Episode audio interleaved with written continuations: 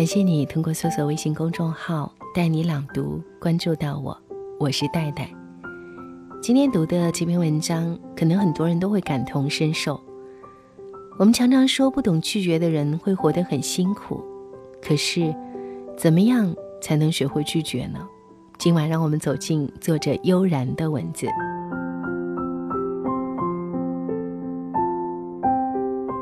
前几天没有更新文章，因为我在帮朋友的忙。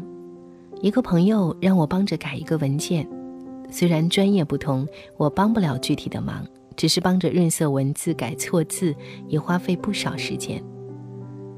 另一个忙呢，是帮别人家孩子起名，我是不愿意的。小孩子的名字又要吉祥，又要有文化内涵，真的是挺烧脑的。起不好呢，还会引人埋怨。推辞了，但是架不住别人一再说，还是说试试吧。翻了《楚辞》，又在网上查了今年孩子的取名禁忌，列出单子，选了几个念着顺口、字意不错的，让朋友自己去选，心里总还是忐忑。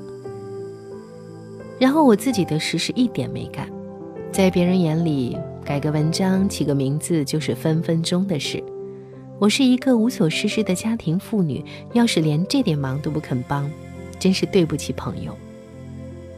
我是不太好意思拒绝别人的人，当然这都是小事，对我的生活并没有造成什么影响。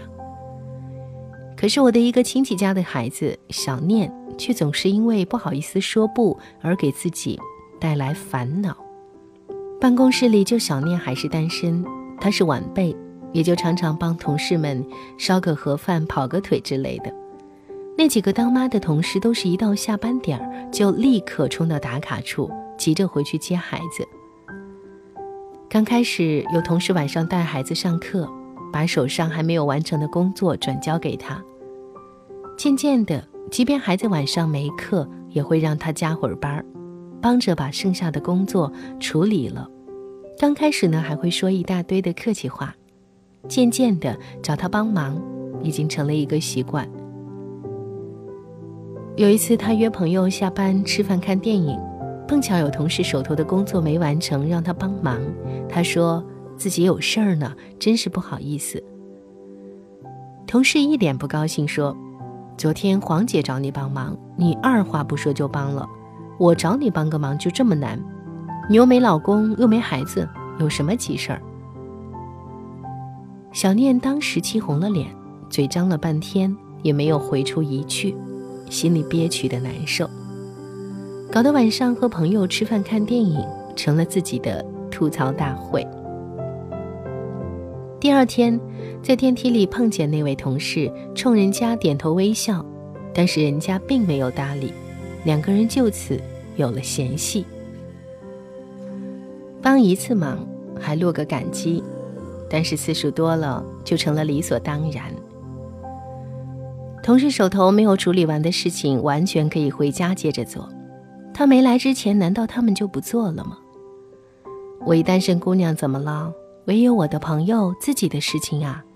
小念越想越气。最让她难受的是前几日，要好的大学同学说是要跟老公去看电影，享受二人世界，但是婆婆不巧那天有事儿帮不了忙。就把孩子送到小念家，让他帮忙带上两个小时。这是孩子呀，可不是什么物件，万一磕了呢？万一碰了呢？可是同学都把孩子送到他家来了，no，在他的心里呐喊了一万次，还是没有冲出口。同学把孩子的小毯子、小水杯、绘本、玩具一个个递给小念，说：“我娃特乖，你就给他读读绘本。”玩玩玩具，千万别让他看电视。我们一会儿就来接他。经历了同学夫妻离别后的孩子嚎啕大哭后，小念一点儿也看不出这个两岁的娃哪里乖。他把沙发的垫子全扔到地上，把桌上多肉的叶片一片片的揪掉，把茶几上的坚果撒得满地。只要一阻止，立即扯开嗓子哭。同学来接孩子的时候，小念觉得两个小时简直有半世纪那么长。同学看着被弄得乱糟糟的客厅，却笑嘻嘻地说：“你就当提前实习了，养孩子可不轻松呢。”当了两个小时临时保姆的小念，打扫卫生用了近三个小时，平复心里的怨气用了一个晚上。他说：“以后打死他也都不帮这种忙了。”前几日，交大博士不堪导师压力自杀。有心理学者分析，是交大博士不懂拒绝，却偏偏碰到了掠夺性人格的导师。导师需要人迎合，需要人称赞，需要第一时间回应。他除了学业，帮着导师浇过花儿，打扫办公室，陪逛超市，拎包，有些是他自己并不愿意做的，但是他不敢说不。他怕博士不能顺利毕业，怕老师不放他出国深造。表面的不敢拒绝和内心对这种行为的厌烦，让他的内心受着煎熬和撕扯。当然，他最终的自杀是因为各种压力的综合，但是不敢拒绝自己不喜欢的事情，不敢拒绝不愿帮的忙，确实是一件糟心的事儿。很多时候，我们不好意思拒绝别人，是怕别人说我们自私小气。但是也知道，更多时候无原则的充当烂好人的结果，并不一定能够给自己带来好人缘儿。就像小念，他尽力的用自己的下班时间帮助别人，却被大家日渐习惯成了免费劳力，自己有事帮不了时，竟成了罪过。不敢表达自己的真实想法。不好意思拒绝别人，往往跟我们幼时的教育有关。我们小的时候，大人往往希望我们懂事听话、大方有礼貌，却很少关注我们自己内心真正的声音。在一次次严厉的教导下，为了表现的令别人满意，为了得到认可，我们尽量去满足别人，却常常更让别人忽视，甚至成了被剥削的对象。不懂得拒绝，有时候是在伤害自己。有一天，小乖和小伙伴一起玩，临分别的时候，那个小伙伴想要把小乖的玩具拿回去玩，小乖不肯，小朋友哭了起来。我做小乖的思想工作，问他：“小朋友拿回家玩一下，明天给你送来好不好？”他摇头，抱着他的玩具不撒手。还想再劝小朋友的妈妈冲我摇摇头，她用转移注意力的方法让小朋友去看鸟。我很感谢他，没有让我继续强迫小乖做出他不愿意的决定。分享应该是在自己乐意的前提下。有时间、有精力、有意愿的帮助才是真正的帮助。当你心无余力、心有不甘的时候，最好选择拒绝。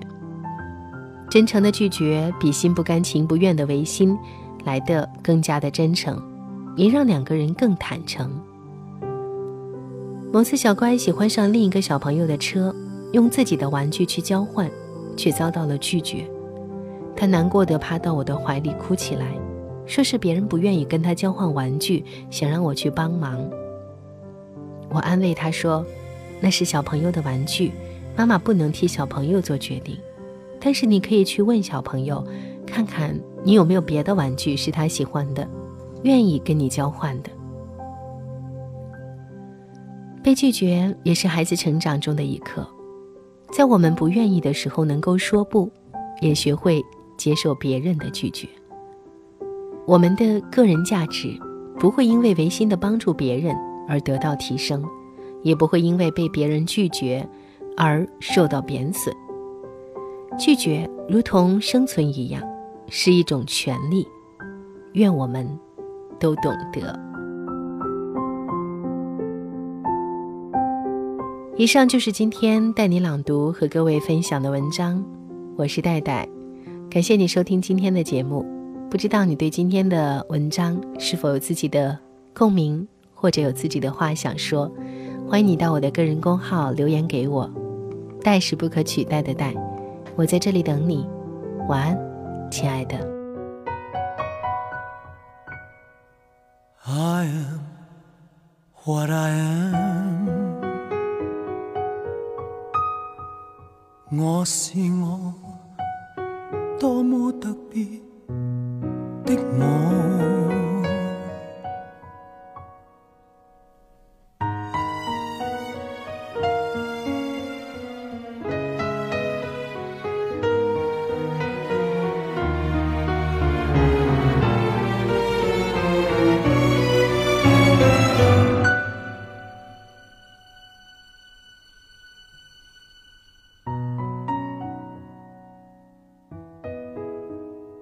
多庆幸，大地有不止一种族人。神造世人，种种色色都有他公允。我很庆幸，站在我屋顶快乐做人。拿着我心，告诉世界何谓勇敢。我是什么？在十个当中只得一个。葡萄园里响起水仙子的赞歌。是什么？是万世沙砾当中一颗。石头大这么多，我也会喜欢这个我。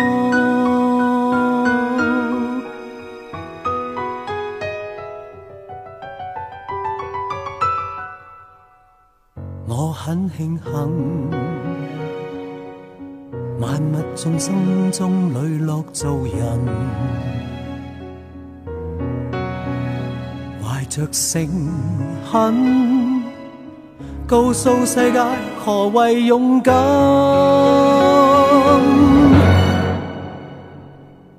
我是什么？在十个当中只得一个。葡萄园里响起水仙子的赞歌。我是什么？是万世沙砾当中一颗。石头大这么多，感激天生这个。我。